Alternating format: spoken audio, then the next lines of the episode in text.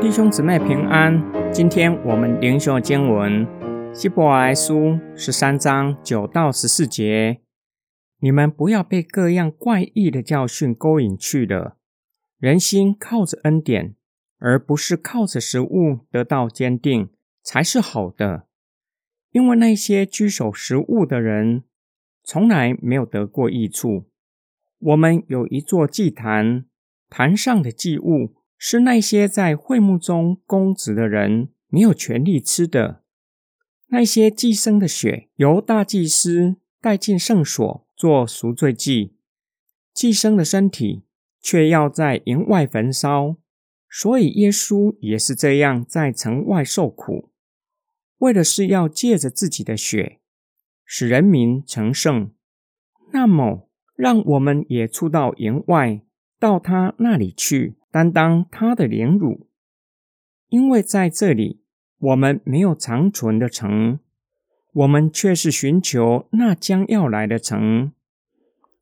作者巧妙对比基督徒和犹太人所得的恩典。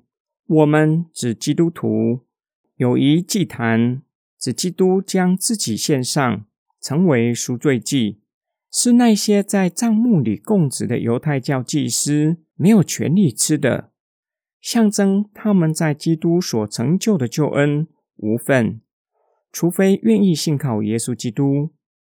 作者用祭司在赎罪日献赎罪祭加强说明，祭司将祭牲的血带进圣所，身体却被带到营外焚烧，完全献给上帝，是祭司没有权利吃的祭物。鼓励收信人要出到营外就近耶稣，不要为了一时的安全退回去。若是后退，将会失去基督所成就的救恩。基督被带到城外受苦，为要叫他的血可以洗净信靠耶稣基督的人，叫凡信靠耶稣的人都成为圣洁。因此，收信人也要出到营外就近耶稣。背起自己的十字架，跟随耶稣基督走上受苦的道路。作者进一步说明，为什么要与耶稣同受苦？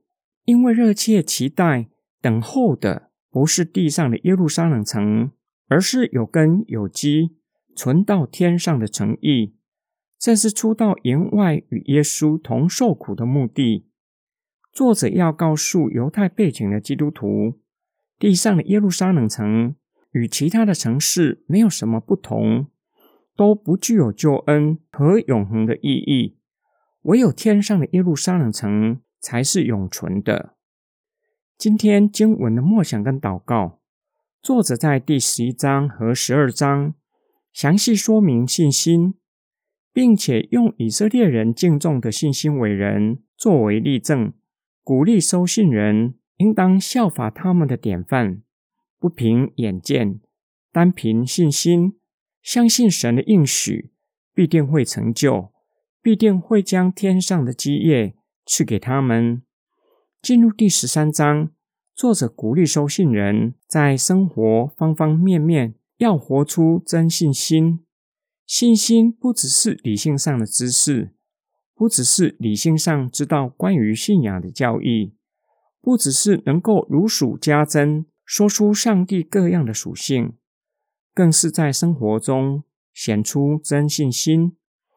作者鼓励收信人要出到营外就近耶稣，就像使徒约翰和几位称为玛利亚的妇女，不害怕当权者的势力，一路跟随耶稣到底，从大祭司的家，再到巡抚的府衙，直到营外。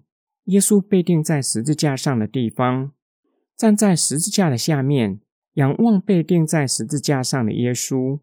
这不是一条容易的道路。看着耶稣被凌辱，最后被羞辱的钉在十字架上，依然坚定相信耶稣是基督，即便被挂在十字架上，没有半点怀疑，同时不畏惧之后会不会被牵连。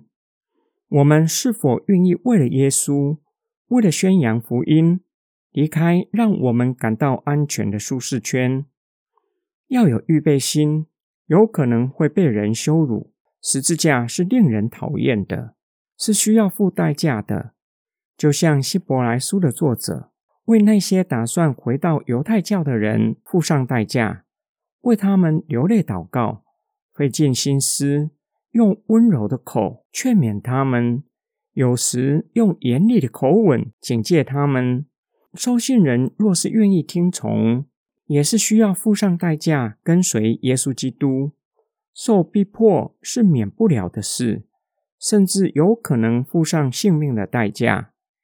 因为在城里没有长存的城，即使被称为圣城的耶路撒冷城，如今只剩下西墙，唯有天上的耶路撒冷城才会存到永远。我们一起来祷告：爱我们、保护我们的天父上帝，你呼召我们。出到营外，就近耶稣基督。你呼召我们离开自以为安全的地方，其实，在那里一点也不安全，在那里有试探。地上的城只不过是暂时的，并且不能够提供我们真实的保障。唯有就近耶稣基督，进到主的里面，才是坚固保障，才能够让我们的生命被安全保存起来。